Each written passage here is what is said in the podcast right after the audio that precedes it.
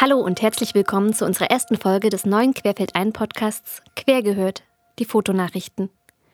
In regelmäßigen Abständen wollen wir über Neuigkeiten und Wissenswertes aus der Welt der Fotografie sprechen. Doch bevor wir mit den Nachrichten starten, möchte ich kurz unser kleines Team vorstellen und die Frage in den Raum werfen. Wozu braucht es eigentlich spezielle Nachrichten über Fotografie?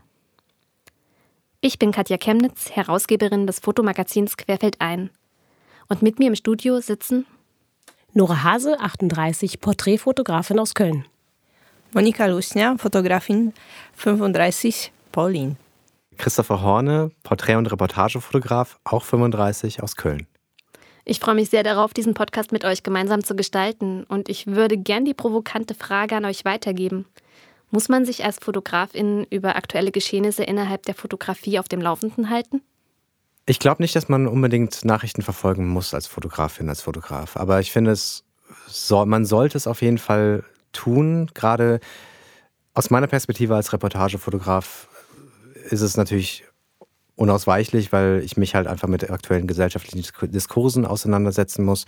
Und ich muss mich auch eben mit ein, an ein Thema herantasten und das an aus verschiedenen Perspektiven und Blickwinkeln betrachten. Und dahingehend finde ich es total wichtig, dass man sich halt einfach auseinandersetzt mit, mit äh, Perspektiven, mit, mit Blickwinkeln, gesellschaftlichen Diskursen in der, in der, in der, auch in der Fotografie. Unter anderem was äh, Kolonialisierung oder Dekolonialisierung angeht, äh, im Bereich der, der Bildsprache. Also wie, wie stellen wir dar, wer wird dargestellt und äh, unter welchen Blickwinkeln.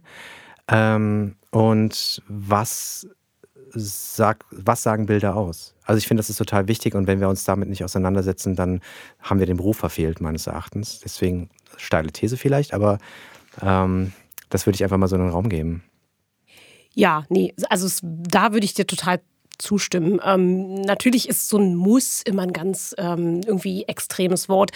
Ähm, und na klar kannst du auch eine Kamera in die Hand nehmen, ohne ähm, davon zu wissen, was gerade äh, aktuell passiert. Ich glaube aber, dass es total wichtig ist, weil jeder von uns hört Nachrichten äh, zu dem normalen Weltgeschehen. Jeder informiert sich, was gerade passiert, ähm, weil es einfach dazugehört, weil es einen weiterbildet, weil es einen weiterbringt. Und so ähnlich ist es letztlich auch in der Fotografie oder nicht nur so ähnlich, sondern ganz genauso. Ähm, was in der Technik passiert, ist total spannend, weil äh, weil man es in die, in die eigene Fotografie einbringen kann. Man kann neue Techniken ausprobieren und sich damit weiterentwickeln.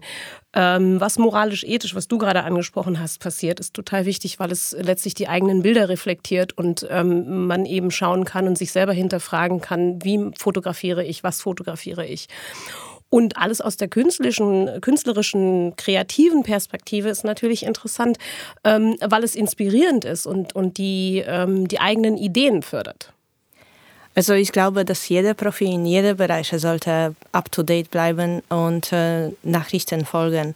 Es geht nicht nur um Inspirationen und technische Seiten, aber auch um Gesetze, die sich äh, ganz oft ändern. Und äh, ich finde Podcasts äh, für Fotografen ziemlich spannend, weil Fotografen bleiben ziemlich oft äh, vor dem Rechner und bearbeiten die Bilder. Und äh, diese Zeit kann man nutzen, nicht nur Musik zuzuhören, aber auch Nachrichten zu hören und dadurch sich inspirieren lassen oder up-to-date bleiben. Ja, super. Vielen Dank für den Einstieg. Dann lasst uns doch an dieser Stelle direkt mit unseren ersten Nachrichten starten. Redaktionsschluss ist der 1. September, 14.30 Uhr. Katja, du hast dich mit schweren Vorwürfen gegenüber der Fotoagentur Magnum Fotos und insbesondere dem ehemaligen Magnum-Mitglied David Allen Harvey auseinandergesetzt. Was ist da los? Ja, genau, das habe ich und das ist total schwer zu beantworten. Das begann alles mit Vorwürfen zur Verschlagwortung des Magnum-Archivs, denn dort war eine Fotoserie, die hieß Thailand, Bangkok 1989 von David Allen Harvey. Und da waren sehr problematische Schlagwörter, zum Beispiel Prostitute, Breast und in Verbindung damit Teenage Girl, 13 to 18 Years. Okay, bis vor kurzem. Das heißt, die Fotos gibt es jetzt nicht mehr im Archiv? Ja, genau. Nachdem die Agentur Magnum darauf aufmerksam gemacht wurde, nahmen sie die Bilder und sogar das komplette Archiv aus dem Netz. Sie veröffentlichten eine Stellungnahme, in der man sich für das Feedback bedankte und erklärte, dass man das Archiv einer internen Überprüfung unterziehen möchte. Mittlerweile ist das Archiv auch wieder online, jedoch nicht für die Öffentlichkeit. Hm, okay. Das klingt ja eigentlich so, als hätte Magnum die Kritik ernst genommen und gehandelt. Wo ist das Problem? Ja, die Handlung von Magnum selbst finde ich super. Es gibt eine amerikanische Online-Plattform, die heißt F-Stoppers und die gehen einen ganzen Schritt weiter. Sie werfen dem Fotografen David Allen Harvey Kindesmissbrauch vor. In einem Artikel schreibt der Redakteur Andy Day, dass allein die Aufnahme dieser Bilder sexuellen Missbrauch von Kindern darstellen würde. Sexuell explizite Fotos von Kindern zu machen, sei eindeutig Kindesmissbrauch, schreibt er da. Okay, krass. Das sind definitiv heftige Vorwürfe, sehr konkret vor allen Dingen auch. Ja, auf jeden Fall. Und so einfach ist das Ganze ja auch gar nicht. Anlass gibt F-Stoppers vor allem eine Aufnahme, die ebenfalls mit diesem problematischen Schlagwort Teenage Girl, 13 to 18 Years, gekennzeichnet war. Und darauf sieht man ein sehr jung anmutendes Mädchen oder eine jung anmutende Frau, die nur in Unterhose begleitet auf ein Bett zuläuft, lächelnd. Und der Fotograf selbst scheint aber auf diesem Bett zu liegen. Und diese Aufnahme kann man natürlich sehr kritisch sehen, ist aber tatsächlich auch typisch für den Arbeitsstil des Fotografen. Er geht immer sehr nah an seine Themen heran und da ist die Frage, wo ethische Grenzen sind bei der Bearbeitung solcher Themen. Also der ungeprüfte Vorwurf sexuellen Missbrauchs ist meiner Meinung nach hier erstmal sehr schwierig. Das heißt, man könnte also eigentlich eher von einem Vorwurf von Kinderpornografie sprechen? Ja, das trifft es vielleicht eher. Aber auch dieser Vorwurf ist höchst fragwürdig, denn auch wenn die junge Frau auf dem Bild mit 13 bis 18 Jahren gekennzeichnet war, weiß man ja jetzt aktuell nicht mehr, ob sie damals wirklich minderjährig war. Diese Verschlagwortung hat ja nicht der Fotograf selbst vorgenommen, sondern irgendeine dritte Person nach rein optischen Gesichtspunkten. Generell finde ich es total schwierig, was das amerikanische Magazin da aktuell tut. Die Vorwürfe wiegen total schwer und wurden bisher auch nicht überprüft.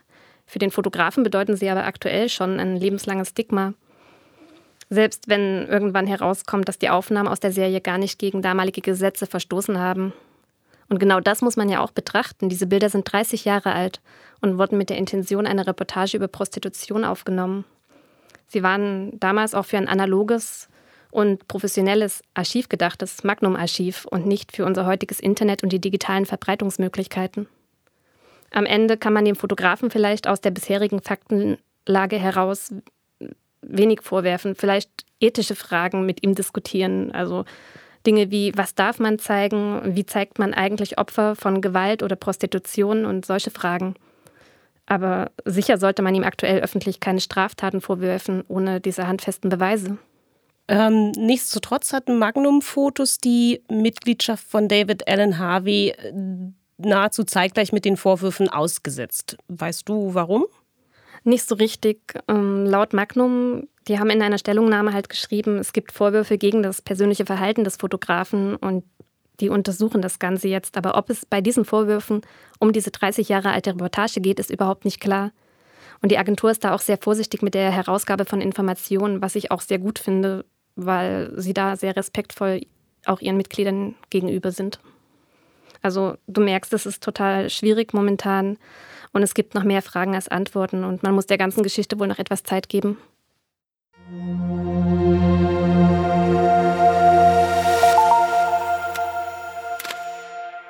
Kurznachrichten.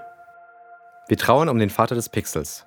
Russell Kirsch, der Mann, der den Pixel erfand, starb am 11. August dieses Jahres. Ohne ihn wäre nicht nur das Malen in Paint, sondern auch die digitale Bildgebung unmöglich geworden. Russell Kirsch war ein amerikanischer Ingenieur, der 1957 mit seinem Team beim National Bureau of Standards einen digitalen Scanner baute und so zum Vater der digitalen Bildgebungstechnologie wurde. Eines der ersten auf diese Weise digitalisierten Bilder war das Porträt seines drei Monate alten Sohnes. Die Auflösung des Bildes betrug damals nur 30.976 Pixel. Im Vergleich zur heutigen digitalen Bildindustrie, in der Kameras für Anfänger bei 20 Megapixeln anfangen, ist dies nicht mehr vorstellbar. Das erste digitale Bild bestand aus übereinandergelegten Einzelbildern. Jedes Einzelbild bestand nur aus weißen und schwarzen Pixeln. Die Verläufe entstanden schließlich durch die Übereinanderlegung der einzelnen Bilder.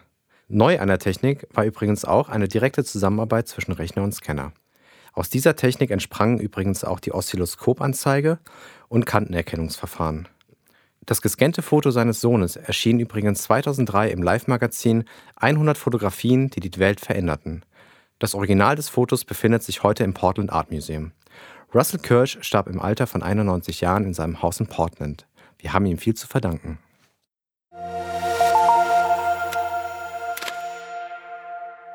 Ihr sucht ein Geschenk für eine Person, die schon alles hat? Wie wäre es mit einer verkupferten Leica? Meisterkamera aus Hamburg bietet solche Kameras als Sammlerstücke im Onlineshop an und landet damit in den vergangenen Tagen einen viralen Trend. Oder besser gesagt einen kleinen Shitstorm. Viele Leica-Fans waren empört, eine Leica ihrer Funktion zu berauben. Der Geschäftsführer Martin Meister sieht es gelassen. Schön ist, dass darüber leidenschaftlich diskutiert wird, weil es zeigt, wie verbunden die Leica Istas mit ihrer Marke sind, sagte er mir auf Nachfrage. Zudem seien die Kameras nicht mehr voll funktionsfähig gewesen und eine Reparatur damit nicht wirtschaftlich. Die Inspiration für die verkupferten Leicas kommen von der Fake-Leica des chinesischen Künstlers Liao Yibai. Diese hat eine Auflage von 12 Stück, wiegt 40 Kilogramm und ging 2013 bei einer Auktion von Westlicht für 96.000 Euro über den Tisch. Im Vergleich dazu sind die verkupferten Kameras von Meisterkamera mit 995 bis 1450 Euro ein richtiges Schnäppchen. Ob sie wirklich Interessenten finden, bleibt offen. Ein kluger Werbeschachzug sind sie aber auf jeden Fall.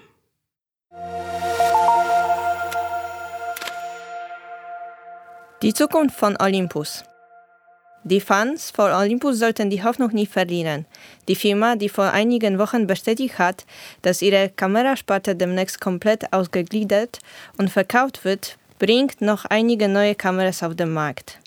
Das Unternehmen Olympus, welches schon 1939 in die Kameraindustrie eintrat, möchte dadurch zeigen, dass nach dem Verkauf die Kamerasparte nicht komplett verschwinden und dieser Verkauf Umstrukturierung bedeuten wird. Der bereits bekannte Käufer ist Japan Industrial Partner.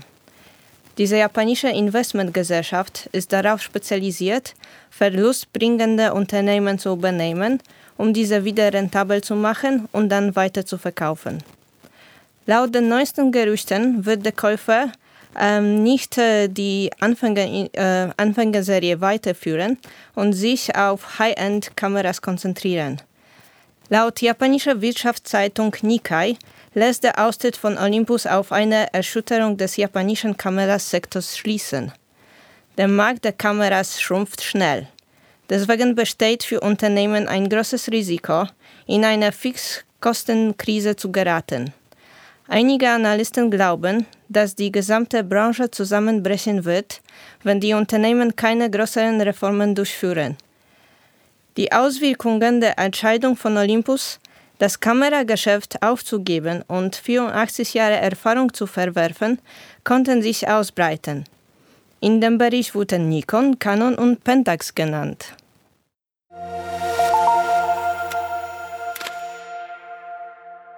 Millionenkredit für Kodak. Nachdem es Anfang August bekannt wurde, dass der Filmgigant Kodak einen US-Kredit von 765 Millionen Dollar zugesichert bekam, ist aktuell wieder unklar, ob die Firma den Kredit überhaupt erhalten soll.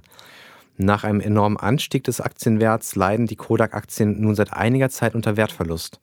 Was ist da los?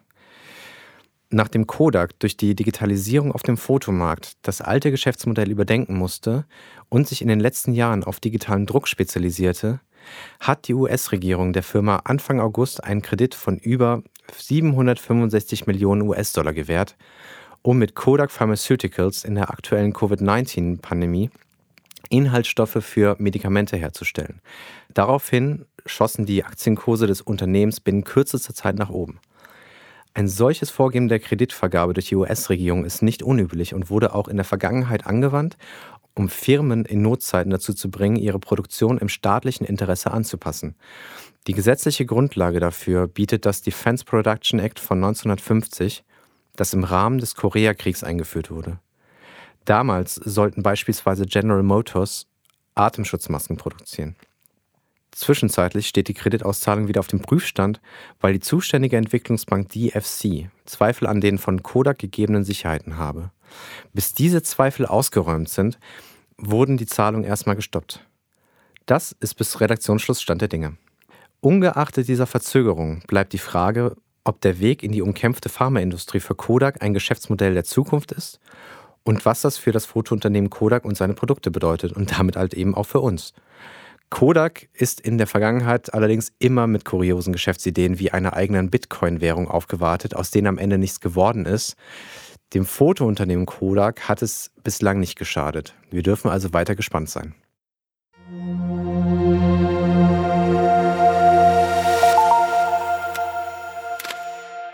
Ausstellungstipp 呃，虽然在中国有很多摄影的呃摄影的开拓者， 但是呢，在我们的现实现实中啊，摄影的艺术形式一直是没有得到应有的重视、保护及传播，依然任重道远。Das war ein Ausschnitt aus einem einstündigen Zoom-Gespräch von Goldman PR mit dem Künstlerpaar Rong Rong und Inri anlässlich der Ausstellung About Us, junge Fotografie aus China. Rong Rong erklärt in diesem Ausschnitt, wie schwer es die künstlerische Fotografie in China hat. Berufliche Fotografie ist in China angekommen, künstlerische Fotografie wird jedoch nicht anerkannt. Dies ist einer der Gründe, warum wir in der westlichen Hemisphäre vergleichsweise wenig von den Bilderwelten der jungen chinesischen Fotografinnen kennen. Ihr könnt ja kurz in euch gehen und chinesische Fotografinnen aufzählen, die ihr kennt. Und Ren Hang vielleicht. Er hatte bis Anfang diesen Jahres eine große Retrospektive in der CO Berlin. Oder Yang Fudong. Er hatte bereits auf der Documenta und Biennale ausstellen dürfen. Aber dann wird es schon schwieriger. Das Künstlerpaar Rong Rong und Inri möchte das ändern und kämpft seit Jahren dafür, der Fotografie eine Relevanz und Stellung innerhalb der chinesischen Kunst zu verschaffen. Sie haben deshalb 2007 das Three Shadows Photography Art Center in Peking gegründet. In dem gemeinnützigen Kunstzentrum gibt es Ausstellungen, Vorträge, Bildungsangebote und vieles mehr rund um die zeitgenössische chinesische Fotografie. Und das Zentrum schafft es außerhalb Chinas Aufmerksamkeit zu generieren. So werden noch bis zum 29. Januar 2021 70 Fotografien junger chinesischer KünstlerInnen in der Alexander Tutzek Stiftung in München präsentiert. Wer einen Einblick in die Vielfalt der chinesischen Fotografie möchte, sollte unbedingt die Ausstellung besuchen. Und das nächste Mal, wenn ihr nach chinesischen KünstlerInnen gefragt werdet, könnt ihr direkt ein paar mehr Namen nennen.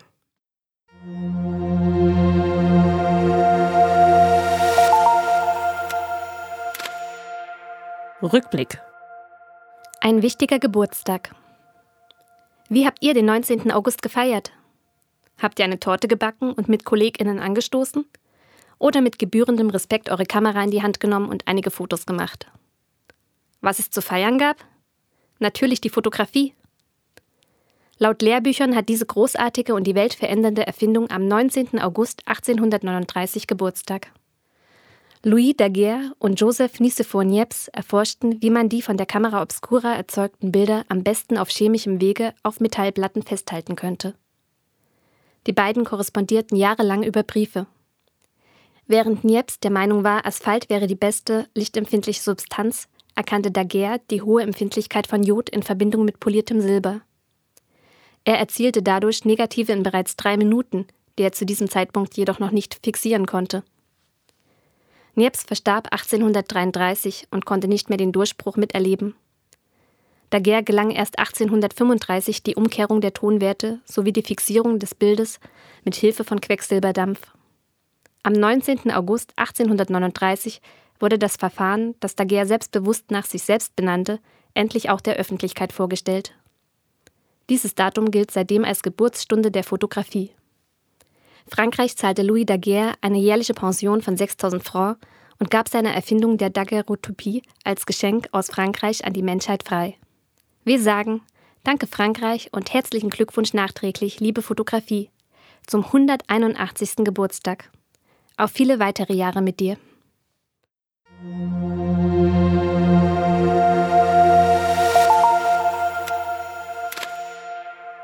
Das war unser erster Podcast, Quer gehört, die Fotonachrichten. In der Redaktion saßen Nora Hase, Monika Luschnia, Christopher Horne und ich, Katja Chemnitz. Ein großer Dank geht auch an 79 Sound, Christoph Scheidel, an Rahim Erbil von Campera Media für unseren tollen Jingle und an alle Interviewpartner. Bis zum nächsten Mal.